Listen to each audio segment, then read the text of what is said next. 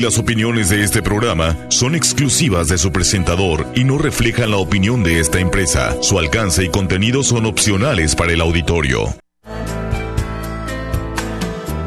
Yo seguiré adelante atravesando miedos.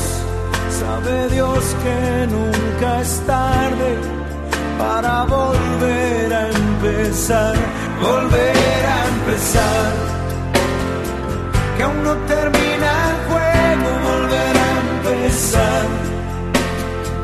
Que no se apague el fuego.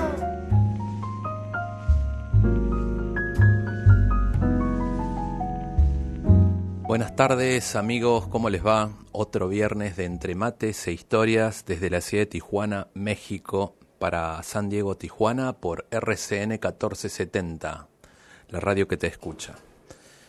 En la conducción, Gustavo Torres, en la operación, mi amigo José Luis Villa Miranda, soporte técnico siempre pendiente ahí los ingenieros Aristeo Pérez y Luis Eduardo Pérez, que les mando un saludo, y siempre incondicional ahí Alicia Bojor, que es en lo que vamos necesitando. Eh, de Entre Mates Historias llega gracias a Baja Gas, Fortaleza Humana, humana perdón. Su Facebook es Baja Gas and Oil, teléfono 664-102-2222.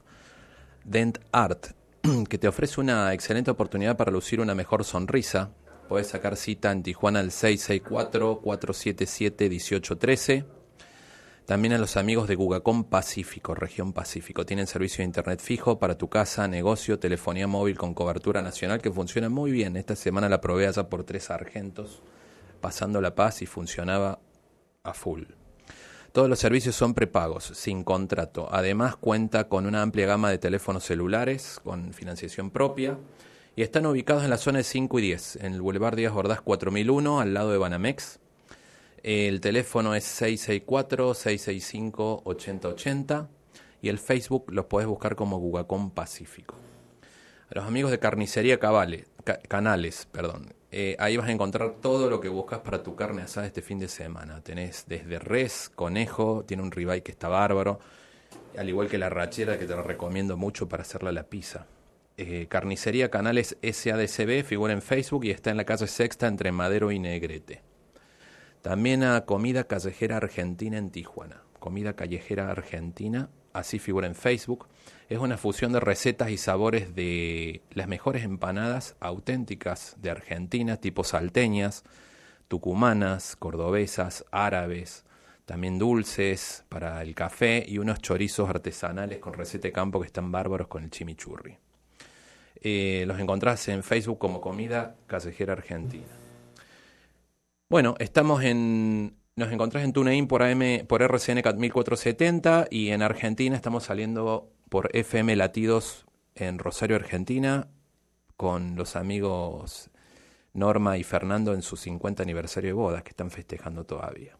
Y en Facebook va el programa grabado en Gustavo Torres barra Historias. Bueno, hoy es un programa eh, diferente, es un programa que no está grabado, no hay una historia pregrabada con música y editada para contarte. Surgió por, por varias preguntas que fueron surgiendo entre algunos amigos y gente que, que nos sigue. Y un poco es el minuto crítico, lo llamé, ese minuto crítico que nos, nos obliga a hacer cambios en la vida. Por ahí cuando uno tiene la oportunidad, que agradezco a Dios, ¿no? de poder eh, comunicar a la gente tal vez el pensamiento, lo que quiere hacer llegar de alguna manera, por ahí empezamos a buscar lo que más la gente le puede interesar o quien más pueda oír y por ahí en cierta manera no es que sea menos importante, pero vamos dejando fuera de foco el, por ahí el motivo puntual que, que puedo tener en este caso. Y siempre busco ese despertar que todos necesitamos. Y esos despertar llegan siempre en un minuto crítico. Cada programa ha ido teniendo un mensaje en base a alguna enseñanza que vamos encontrando en la calle. No necesariamente hay que eh, salir de un país para otro o estar viajando mucho, que es muy necesario, para encontrar señales. Pero cada uno ha tenido un motivo. Cuando invitamos a la licenciada Liliana González de Córdoba, Argentina, y decidimos hablar del vacío existencial, fue por la por un tema tan delicado que hay en la tristeza de los niños y los adolescentes y la tendencia a un suicidio que por ahí muchas veces no se habla, parece un foco rojo en todo esto, ¿no? Pero es la necesidad de acercar, y en esto tan valioso que es la niñez, de poder inculcar una buena semilla en esta etapa tan difícil que estamos atravesando, en donde los héroes no son eh, no, no vamos a hablar de quiénes no son, hablemos de quiénes son. Los héroes pasan a ser los docentes, los maestros, los papás, los mismos niños, ni hablar los médicos, los enfermeros, ¿no? En todo este desafío que tuvimos en todo el mundo en este año. Hablamos de las adicciones con un amigo mío, Luis Ortiz, eh, para poder entender el tema y no estar juzgando a la gente y entender por lo que uno va pasando. Eh, y eso llevó al tema de tanatología, al tema de registros akáshicos, y en cierta manera mucha gente por ahí pareciera que empieza uno a ahondar en temas místicos, y más que místicos son temas del día a día. Son temas que por ahí la gente no quiere hablar, pero te termina preguntando, y es una realidad que hay.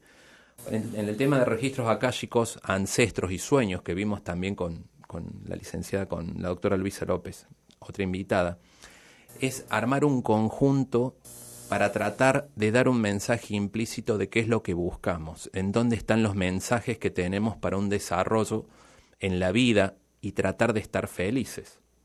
Eh, hay un tema en lo personal que a mí siempre me ha pegado y me lo voy a preguntar, ¿cómo puede ser posible que como países de América Latina como Argentina, como México, como Centroamérica, como lo que pasa en Venezuela, Cuba, qué es eso, mucho, Centroamérica, América Latina en sí, ¿Cómo puede ser que después de 60 años no podamos florecer en economía, en primer mundo y se nos sigamos eh, siempre tratando de crecer cuando al lado de Japón, como supo decir el, el ingeniero Jorge Lempert, creo que hablábamos de la Kabbalah también que tocamos ese tema, de cómo puede progresar un país, una sociedad, qué tiene que ver el inconsciente colectivo, la forma de pensar, para poder generar un cambio. Eh, ese cambio se genera siempre en base de momentos de tensión muy fuerte, en donde uno está al límite entre la vida y la muerte. Hablamos de exorcismos, porque parece un tema por ahí tabú, parece tema de Hollywood, como dijo el mismo obispo Manuel Acuña. Pero es una realidad y todo esto surgió.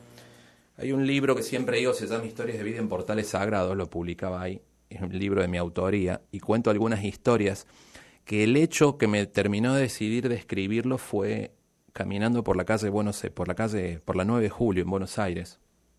Me acuerdo que hacía frío, que corría el aire fresco y iba con, con una persona y me preguntó cómo te das cuenta, cómo hace una persona cuando sabe que tiene algún hechizo, una brujería hecha. Eh, y eso me llevó a investigar para saber cómo es. Porque es una realidad. Hoy la misma. O sea, han cambiado los tiempos. Ya la película El Rito es real.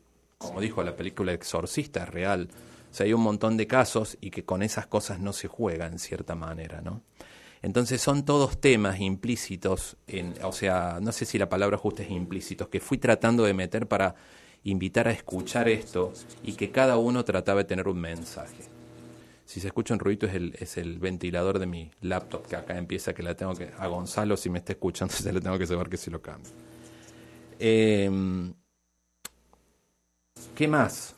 Eh, estoy haciendo un repaso en todo esto porque al final te voy a tratar de, voy a tratar de explicar el porqué del programa de hoy. Fuimos a la cabala con el ingeniero Lempert. Era un tema que me llevó un amigo mío, Don Eli Cheika, que en paz descanse, que un gran maestro, un guía espiritual mío, y ahí en cierta forma vamos entendiendo que no hay religiones en el medio, hablamos de espiritualidad. O sea, mi amigo Don Eli, de religión judía, soy católico, practicante, el practicante, y realmente sin tener eh, eh, juzgar en el medio, realmente charlas impresionantes, y como después lo confirmamos con el ingeniero eh, Lempert, no hay nada más maravilloso para los románticos que alguien te diga ten esperanza, porque dos almas se ponen de acuerdo en el cielo para bajar y transformarse en una, que lo dice la cábala.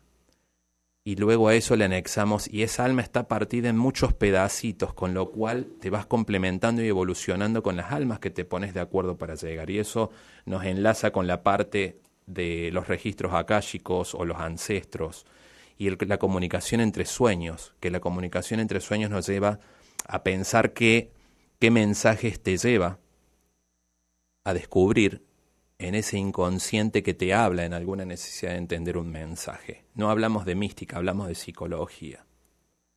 Y para terminar el último programa, hablamos de ovnis y mensajes que hay. Ahí tuve una, una, un encuentro, un, lo escuché cinco veces al programa antes de traerlo. Y hablamos con José Luis para ver si lo ponía o no, y por respeto al ingeniero eh, Aje de Mexicali, a quien mando un saludo, bueno, también lo íbamos a poner, no es porque no sea interesante el tema, es que caía Viernes Santo y en cierta manera eh, fue una cuestión personal, pero resultó, en realidad está el mensaje, una vez que uno lo ve, está, está todo tiene en común, lleva al amor, al, al amor por el planeta, por uno mismo y a la necesidad de evolución. Y en ese caso, cuando uno le hablaba, le decía, ¿qué mensaje tuviste de, una persona contactada? Es decir, hablamos del amor, de la superación, de valorar la vida, de generar el planeta, y no nos lleva a otra cosa que es lo que hablamos todo el tiempo. Entonces, por ahí nos preguntamos, eh, ¿vos te preguntás si tus hijos van a ver el Polo Sur o van a ver el Perito Moreno en Argentina al nivel de hielo que tiene hoy? Si no seguimos cuidando el planeta. Eh, hay tantas cosas que en ese inconsciente colectivo nos lleva a pensar, a ver cómo cambiar, pero para llegar a cómo cambiar tenemos que empezar de nosotros mismos.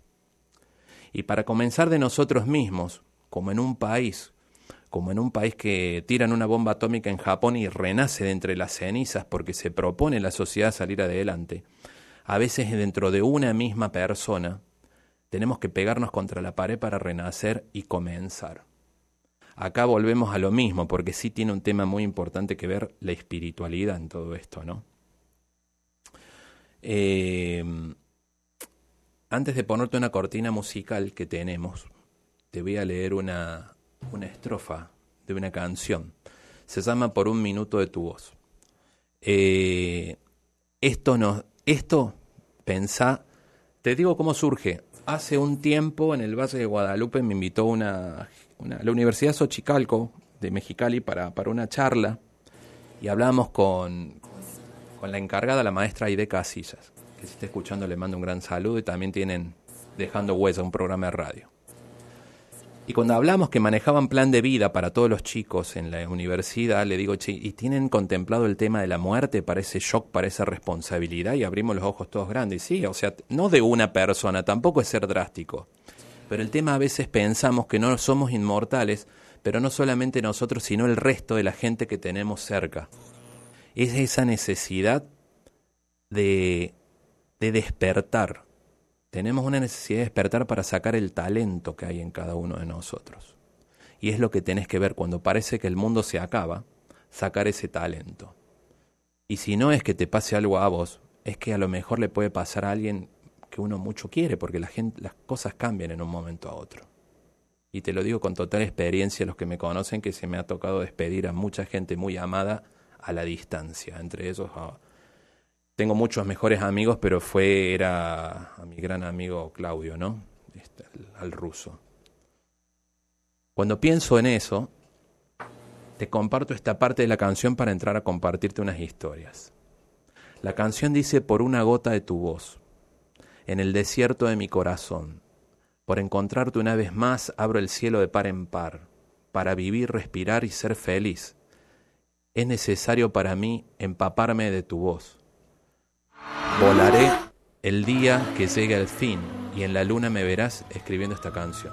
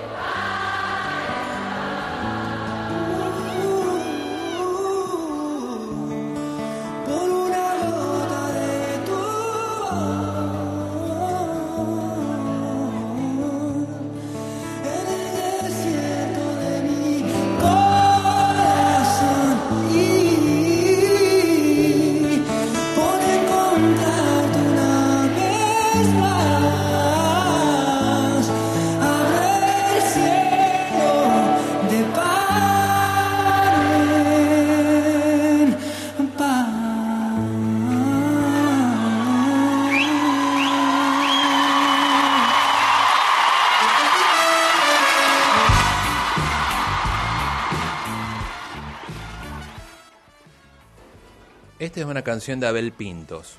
En una conferencia la pongo desde el principio para que la gente tome conciencia de, de, que la vida cambia de un momento a otro.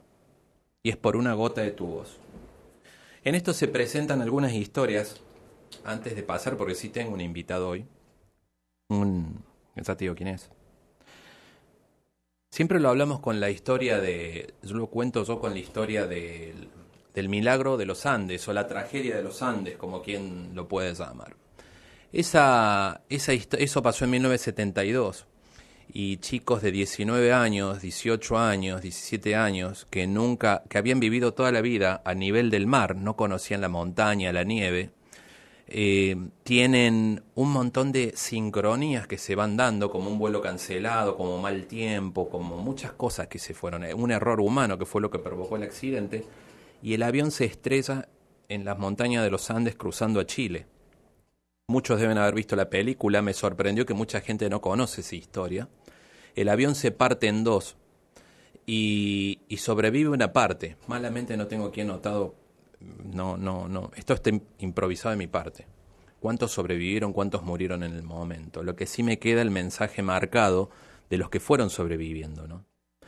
Entonces, eh, dentro de esa enseñanza, de eso, quien ha tenido oportunidad de estar. Yo, quiero decir que creo que he visto la grandeza de Dios en las montañas. Muchos la ven en el mar o en algo chico. A mí me tocó sentirlo cruzando de Santiago de Chile a Mendoza en Argentina en auto, una luna llena que realmente iluminaba todo en color azul que era un resplandor sobre la nieve. Era una cosa que dejaba sin aliento. Carlitos Páez, uno de los sobrevivientes, le preguntan, ¿vos crees que eh, dice, yo pagaría cualquier cosa por volver a esa situación. ¿Y cómo pagarías esa cosa? por eh, ¿Volverías pero en un hotel, por algo? Me dice, no, volvería, dijo, en la misma situación. Porque los hombres cuando estamos, de, los hombres y las mujeres, el ser humano cuando está despojado de todo, es cuando se encuentra con Dios. El dinero es importantísimo para, el, para vivir bien, para los lujos, para, para tener todas las necesidades cubiertas pero creo que quemaron siete mil dólares para poder tener fuego, del frío que tenían. Se armaron como equipo para que cada uno tenga su rol y fue saliendo en la necesidad y en el minuto crítico lo mejor de cada uno. Hasta que llegaron que tenían que ver qué comían. Y entre broma y todo, entre broma y ser, en serio, uno dijo, bueno, yo me como el piloto y empezaron a comer carne humana para poder sobrevivir. Cuando creían que todo estaba perdido, ¿te pasó alguna vez a vos eso? Que alguna vez pensaste que el mundo se te cayó, que no vale más la vida, que te morís, que fue todo el carajo. En ese momento estaban dentro del fuselaje del avión y llegó una avalancha y los dejó enterrados, a tres metros abajo de la nieve. Dos quedaron sobre la superficie, pudieron salir. Cuando le preguntaban a él, no sé si era Roberto Canesa, le decir, mi mayor miedo fue haber quedado solo y que se me mueran todos, porque sin el equipo no iba a poder salir adelante. Y después llegó el punto que decís, o te quedas ahí esperando que te rescate o te vas. Y decidieron salir a caminar. Cuando uno habla de que por qué pasan las cosas, en la sincronía de la vida, del por qué, te cuento que el avión se cayó del lado argentino, estaban a 20 kilómetros creo que de Tupungato, Tunuyán en Mendoza, Tupungato. Y es más, había un hotel ahí. Pero ellos, como se escucharon un er-, el error humano del piloto que había dicho que estaba en otro lado, decidieron ir hacia el oeste y cruzar toda la cordillera para llegar a Santiago de Chile. No sé si alguien ha tenido oportunidad, pero si te impresiona la inmensidad del mar, la inmensidad de las montañas en la cordillera de los Andes es algo tan bello como tan apabullante de lo alto que es. Sin equipo, sin ropa de abrigo, sin con lo justo se iban de vacaciones, iban un fin de semana a jugar rugby. Y así superaron su cordillera. Cuando uno habla de la sincronía del destino, si ellos en vez de irse para el oeste, a Santiago de Chile, se hubieran ido para Argentina, tenían que haber cruzado un río que era, imposible de cruzar por el, la corriente que traía. Iba a ser peor. Entonces, ¿a dónde voy con todo esto? Ir en tu minuto crítico, ir enlazando de por qué te pasa una cosa y pasa la otra que tiene un porqué y un para qué que nos van pasando. Viene en mi mente por qué te hablo de todo esto. Muchas veces he pensado cuál es mi minuto crítico y lo hemos tenido varias veces. Creo que el que más me marcó fue cuando me habló un amigo mío que tenía cáncer. Y me dijo, negro, o sea, y hablamos, o sea, hablar con una persona o darte vuelta y decirle en su momento te quiero mucho, loco, te veo. Si te veo, si no sé, si me vengo a México, ¿no? Este, lo veré en sueños. Esas cosas nos van haciendo despertar. El mensaje y el aprendizaje de historias como la de El milagro de los Andes creo que es para contar todo el tiempo y que va marcando vida, para algo van pasando, por más doloroso que sea, en algún momento las entenderemos. Otra historia, otra fue llegar a Argentina en algún momento y recuerdo una amiga mía le había un, un aneurisma y estaba yo con, llego al hospital Argentina y su esposo, justo mi amigo, Marcelo, me dice, Marcelo, espérame que voy a la farmacia y vengo. Y me quedé solo con ella. No podía mover nada más que los ojos y parecía que sonreía con los ojos, pero no podía mover nada. Llegó el médico a dar el parte médico y dijo, me acuerdo que dijo, mira, es, va a vivir si ella quiere vivir. Se puede morir mañana, puede morir la semana que viene, pero mover es muy imposible, es casi imposible que eh, recupere el movimiento y que esté bien. Le mando un saludo a Claudia si está escuchando porque ahora camina, anda, fuma de nuevo, ya le dije que no fume de nuevo pero esa forma parte de un milagro, un milagro que podemos ser todos, todos los días y que nos puede pasar todos los días. Entonces decidí vos cuándo vas a hacer ese cambio, yo decidiré cuándo hacer el mío. Ella lo hizo, sigue peleando contra ese fantasma, pero es un milagro que va, va dando. El otro día hablaba con un amigo mío, aquí en Tijuana, eh, Héctor Ackerman, le mando un saludo a mi hermano y su esposa y decía, bueno, ¿cómo, ¿cómo hacemos? ¿Cómo hacemos para saber si estás haciendo bien o no, o dejando una huella o tratando de enseñar en la vida algo a alguien? Nuestra misión para ser un país que evoluciona, para ser una persona que crece, es como un barco que navega en un lago plano. Solamente tenemos que ir con un buen actuar, ser buena gente, hacer las cosas lo mejor posible. Todos cometemos errores. Todos tenemos, dijera el ingeniero Lemper, ¿no? Si me está escuchando, creo que está escuchando como dijo el, el, el opositor, el oponente. El oponente está dentro nuestro, siempre nos va a decir todo lo contrario. Pero, y, y cometemos errores a raíz de eso. Pero lo dejemos de lado. Vamos al amor de cada uno. Es como una canoa en un lago muy tranquilo y mucha, de mucha paz, en donde va dejando su estela y su marca en el agua y eso va generando un efecto mariposa. Eso tenemos que generar para sacar toda la porquería que hay en alrededor y poder empezar a generar un cambio de adentro hacia afuera. Ojo que es mi pelea también esa. Otra historia, con esta termino, y te voy a ir a una conclusión para darle paso al invitado. Otra historia es la de, estaba en el gimnasio aquí en Tijuana, y ya lo había visto un muchacho en la bicicleta antes de esto de la pandemia, en el haciendo bicicleta, ¿cómo, cómo se llama esto? Los que andan en bici, no me acuerdo, no es CrossFit, esto que anda en bici, es spinning. Y había uno que iba, gritaba, yo lo miraba súper gordo, pasado de peso. Yo no lo miraba de tanto que gritaba, ¿no? O sea, no, no tengo, ya te voy a decir el fin, no lo estoy criticando, sino que lo veía que estaba, estaba, pero se esforzaba mucho y fue agarrando una forma espectacular, mira, este muchacho. Entonces un día estaba en el vestuario y alguien le dijo, ¿cómo andamos? ¿Cómo andamos? Y él, y, le, y él estaba, este muchacho, el tiburón, que le manda un saludo ahí al lado. Y, y el del otro lado le dijo, y ahí andamos, que estamos, que lo vamos más o menos, carnal. Y, que... y él le dijo a que, dice, pero cabrón, lo bueno es que estamos y que andamos. Hay gente que ni anda y cuando me di vuelta y lo miré, le faltaba una pierna. Y me puse a conversar. Él estuvo, eh, se cayó en un cerro haciendo senderismo. Este, y creo que fueron 17 metros de caída libre. Quedó con las dos piernas destrozadas, su hijo lo estaba mirando. Y estuvo al borde de la muerte. Se empezó a desangrar, estaba en un lugar este que, que, el clima hace imposible que se llegue un helicóptero, que era la única manera de rescatarlo de ahí. Entonces, em, los amigos hicieron una fogata cerca de él para darle calor. Y me dice mi amigo, me decía, es que yo creía, yo ya dije en un momento, Dios, si me tengo que morir, me quiero morir ahora, no quiero sufrir más. Y en esa señal, en ese minuto, y volvemos a lo mismo, espiritualidad, no hablemos religión para no etiquetar. Dice que entre la sombra, la madrugada, de la, de la, entre la luz anaranjada del fuego, vio una silueta que se acercó y le dijo, va a estar bien, tené fe. Volvió a pasar otra crisis, ya llegando, y a todo esto pensaban que ya el helicóptero no iba a llegar, ya habían podido comunicarse por esas causalidades. Había un teléfono satelital que pidieron ayuda a la Marina, creo.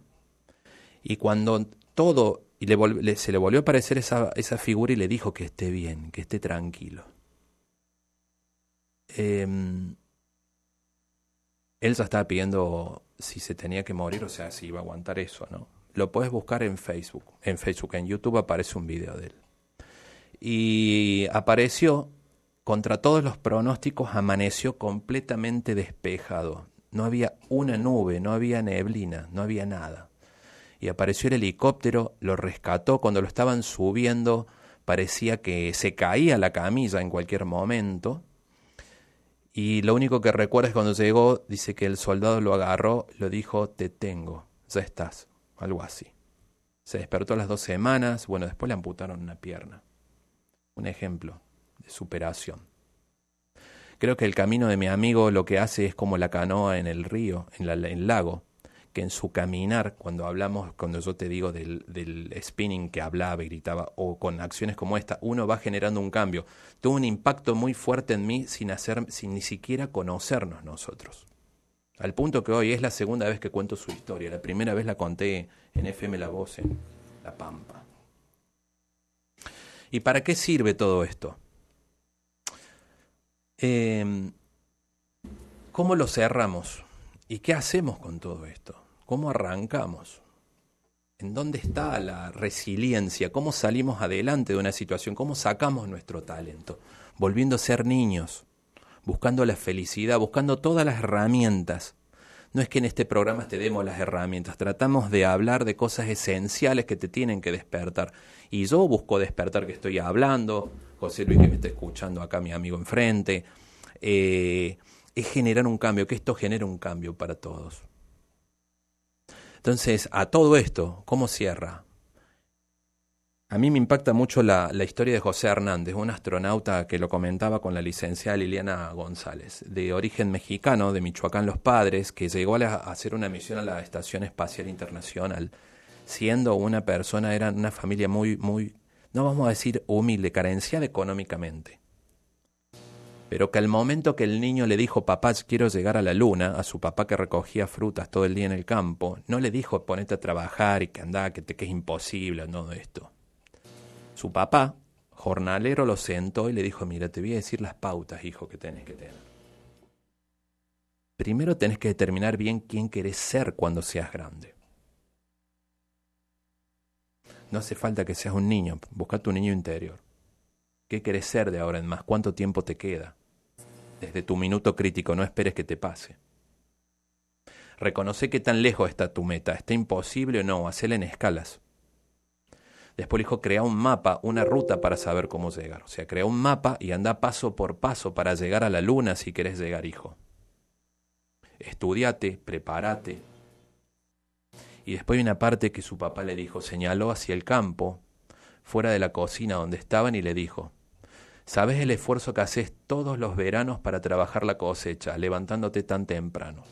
Apuntó sus libros y siguió y dijo, pon tu esfuerzo aquí cerró diciéndole, siempre entrega más lo que la gente espera de ti.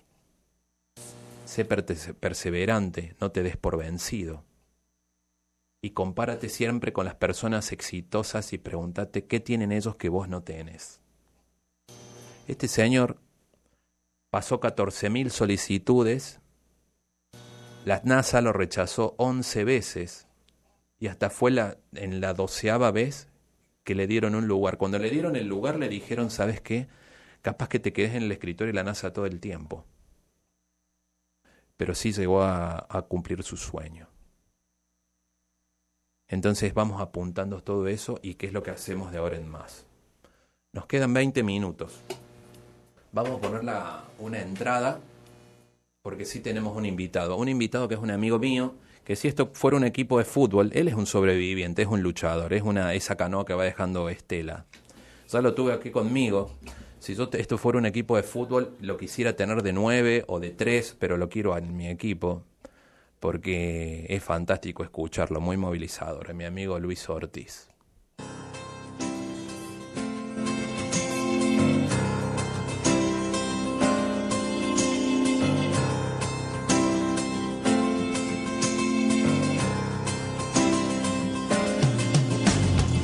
Me gusta estar al lado del camino, fumando el humo mientras todo pasa me gusta abrir los ojos y estar vivo. Tener que vermelas con la resaca. Entonces navegar se hace preciso en barcos que se estrechen en la nada. Vivir atormentado es sentido, creo que esta sí es la parte más pesada. En tiempos donde nadie escucha a nadie, en tiempos donde todos contra todos tiempos egoístas y mezquinos. Hola. Hola. Mi amigo Luis Ortiz entra a la cancha. ovacionado por la Popular Sur.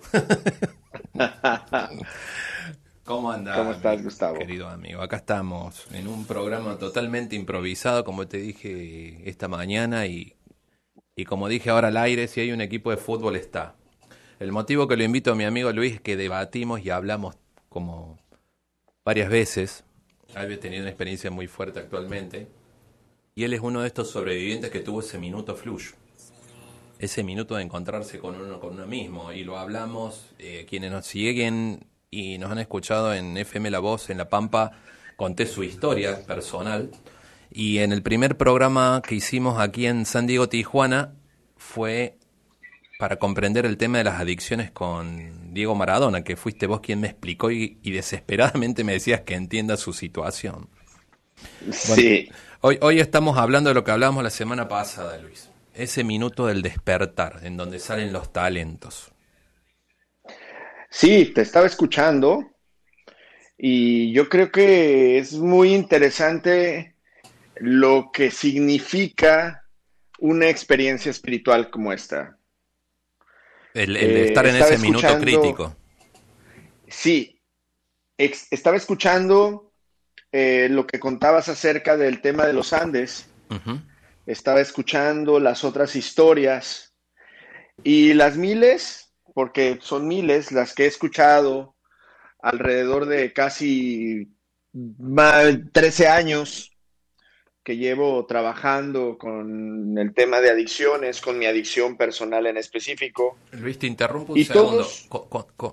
un segundo nomás, un paréntesis. Comentanos, eh, una vez que termine esta frase, comentanos brevemente a quien no te conoce eh, quién sos, ¿no? Cómo, cómo llegaste a esto. No que te dedicas nada, sino que superaste las adicciones, sos Ironman y das conferencias. Sí, bueno, hace 12 mm, años dejé de beber y de utilizar sustancias. Eh, en el momento en el que lo hacía, eh, dirigía una empresa de relojería de lujo y prácticamente pensaba que yo había alcanzado el tope máximo a nivel social y económico que había tenido hasta ese momento. Entonces mi vida tenía dos caras. la cara del éxito, digamos, profesional y luego por el lado B, este tema de adicciones. Entonces, eh, hubo un momento en el que tuve que parar, que ahorita lo vamos a platicar con más detalle, pero a partir de ahí hubo un cambio radical en mi vida. Y ese cambio radical que, que ahorita pues, lo vamos a platicar, que además ha ido dirigiendo paulatinamente la idea de lo que yo tengo de sentido de la vida y creo que ahí es donde hemos coincidido en los, los puntos en los que hemos tenido unas grandes pláticas eh, tú y yo, es que ahora estoy muy consciente acerca de lo que significó ese momento para que yo pudiera encontrar el propósito y la misión de vida, que es como así yo lo veo, ¿no? Entonces, eh, en el caminar, después de dejar de, consumir eh, sustancias, pues en efecto me convertí en un atleta de alto rendimiento, eh, conferencista, empresario de emprendimiento y muchas cosas. Y la mayor parte de la gente no sabe que el cambio estuvo a partir de ese momento que tú mencionas, en donde precisamente el peor momento de mi vida se ha convertido en el mejor momento de mi vida. Y entonces a eso le llamo hoy en día, y algunos otros le llaman una experiencia espiritual, que es este momento crítico que tú le mencionas de esa forma. Sí, yo le digo minuto crítico, lo llamé así porque alguna vez, un hablando con un médico, me dijo si en la casa teníamos prevista una ruta crítica, de, de, de que nunca la pensamos. A nosotros nos pasó, no sé si te conté o les cuento, en algún momento mi esposa tuvo un accidente, que le mando un beso, está escuchando. Y estábamos con mi hijo y ella se, se, tropezó, se cayó y le pegó un frentazo a una maceta. Ese fue nuestro minuto crítico. Gracias a Dios salió todo bien, ¿no? Este, y muchas veces hablamos que están hasta esas, esas señales de la vida, como hablamos con vos, que yo digo, la que te salvó la vida fue una ramita que estaba en un costado de la, una maceta que ahí pegó la frente. Le hicieron nueve puntos, ¿no? En la frente. Pero gracias a Dios está todo muy bien y, y eh, seguimos la vida. Pero a partir de situaciones como esa es que muchas veces todos estamos expuestos y nos cambia la vida de un momento a otro. Y ahí es la, la, cordillera de, de, Carlitos Páez, tal vez, que hablas. Recién te interrumpí con Dios a decir algo de eso, creo. Eh, fíjate que mm, en un principio no lo ves tan claro el tema de la experiencia espiritual. O al menos no en mi caso. Y, incluso escuchando el tema de los Andes, él em, menciona que para que entendiera cuál era la verdadera razón del entendimiento de ese momento vino incluso años después. Déjame platicarte un poco para que la gente lo entienda. Em, yo tuve una confrontación muy fuerte con mi madre un 7 de enero, digámoslo así. Eh, me voy, me salgo de la fiesta que teníamos en casa y me fui, me metí una noche de excesos. Cuando yo regreso, mi madre me hace una petición que mm, prácticamente yo fuera a los grupos de autoayuda, porque me vio muy mal. Ese día me bebí una cantidad enorme de whisky, y una cantidad suficiente de cocaína como para mantener un elefante despierto por un mes. Y eh, después de eso, yo tomo la decisión como una promesa por ver a mi madre y la angustia que tenía de ir 90 días a 90 juntas a los grupos de autoayuda que tienen que ver con esto. Mantengo eh, el nombre así por, precisamente porque es parte de las tradiciones que manejamos. Y entonces me acerco a los grupos y pasaron 60 días en los que en los que yo acudía a las juntas, yo escuchaba lo que decían, pero no había dejado de beber. Yo seguía invitando a mis amigos y tomándome una cerveza y bebiéndome un whisky, etcétera, eh, como tratando de demostrarle a la gente que yo podía controlarlo. Y uh, lo que sucedió es que en una de las juntas dijeron que si cualquiera de los que estaba ahí se podía tomar tres tragos, dice la literatura, eh, y que no pasaba nada, ellos se quitaban el sombrero. Mm, al tercer mes, por ahí de la Junta 70, me invitan a una mm, celebración en Tecate, aquí en cerca de Tijuana, y ese día decidí tomarme tres tragos y me quedé tres días yo tenía una idea muy clara de que siempre quería ser el mejor hasta para mm, auto mm, medicarme y de usar sustancias, ¿no? Y fui el último en caer para no contar la historia dantesca ni meternos en detalles. Pero entonces, eh, al, segundo día o al tercer día básicamente que, que fui el último en quedarme dormido, desperté y cuando desperté la fiesta había vuelto a comenzar. Y entonces eh, abrí la puerta, estaba en un segundo piso, vi toda la, y lo recuerdo perfectamente, vi toda la escena.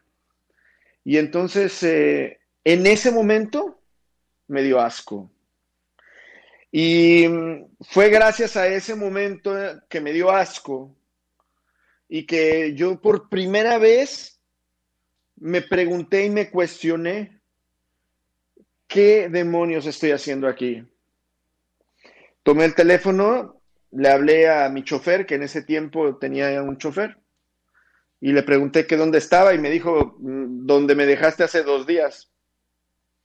Y le dije, espérame en, la, una de las puertas, salgo, me subí al carro, me regresó a Tijuana, a mi casa, a tu casa, y entré sigilosamente y tenía mi, mi hijo Emanuel, que hoy tiene casi 13 años, estaba recostado en su cuna durmiendo con una tranquilidad eh, de esas de, básicas de los bebés cuando están boca abajo con las piernitas y los brazos abiertos.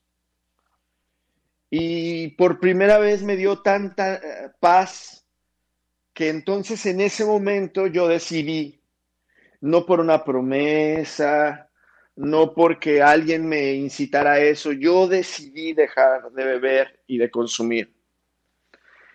Entonces, a la larga, alguien que tenía una obsesión y una compulsión por el uso de sustancias como yo, podría pensarse que este momento es muy es sencillo.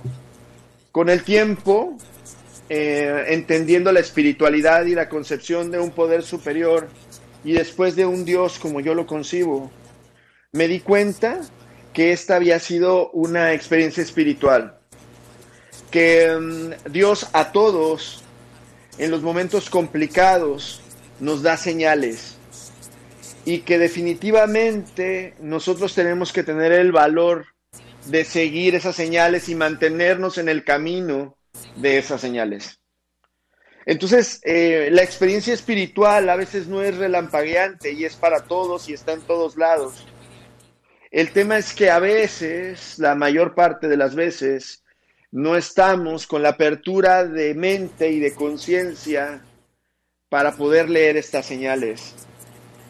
Entonces, em, yo me siento muy afortunado de poderlas haber visto. Bueno, esta en específico, que fue el principio, después vi otras que no terminaríamos dos o tres programas de platicarlas, algunas muy físicas, muy claras, ¿no? Después eh, eh, corriendo eh, Ironmans y ultramaratones, tengo una increíble en otra ocasión la, la platicamos. Pero este en específico, cuando años después en tribuna yo platicaba el momento en el que lo decidí, entonces entendí que por primera vez ese día, en ese minuto, yo sentí asco de todo aquello que por más de 12 años me había generado placer. Y fue algo extraordinario, extrasensorial, digámoslo así, que alguien que además en las condiciones en las que yo estaba era imposible renunciar a eso que, que según yo y como yo lo veía, tanto me gustaba y tanto bien me había hecho. Luis.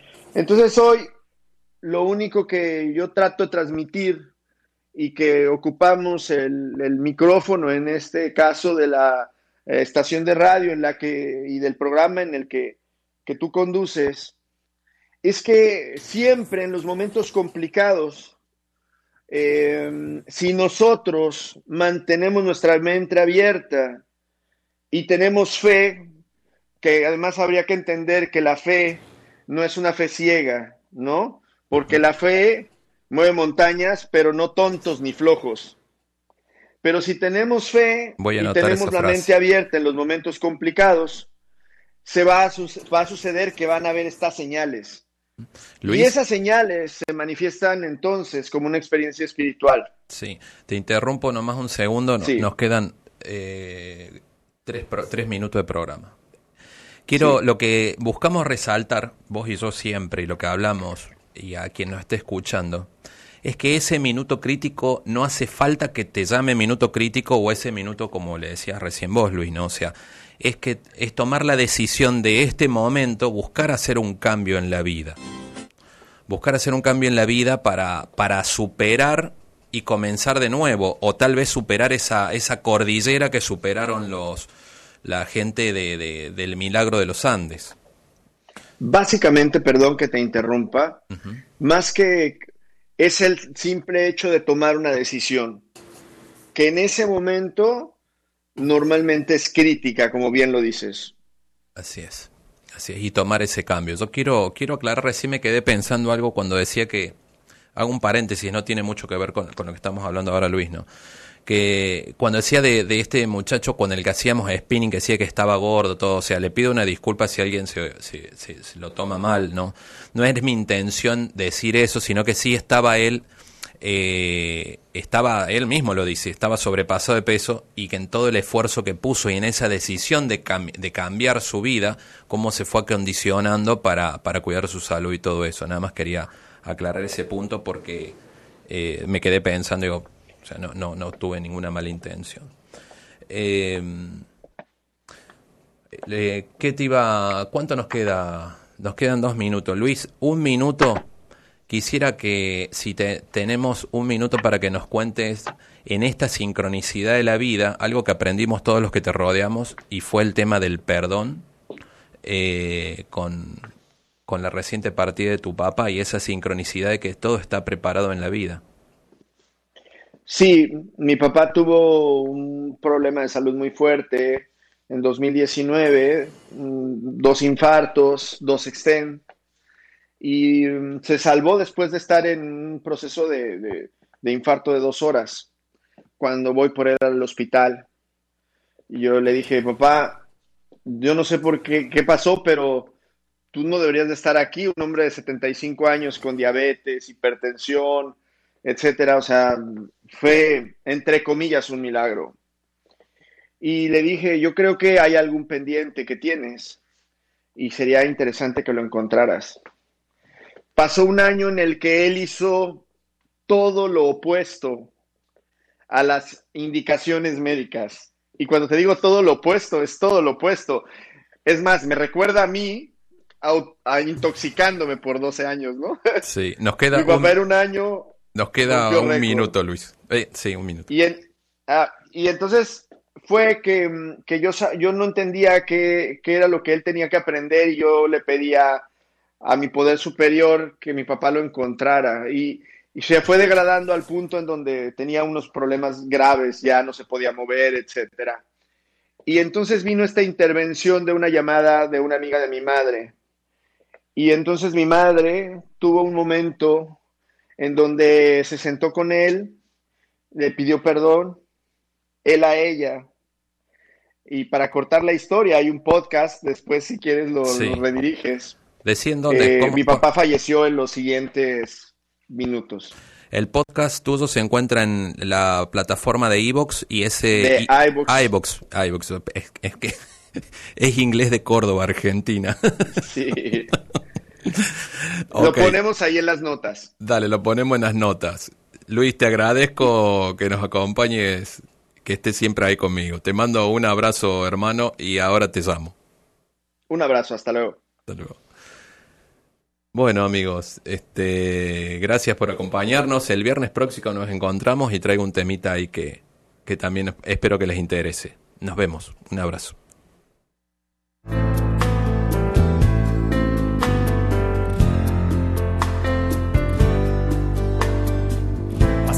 La vida y el tiempo no se queda quieto. Llegó el silencio y el frío con la soledad.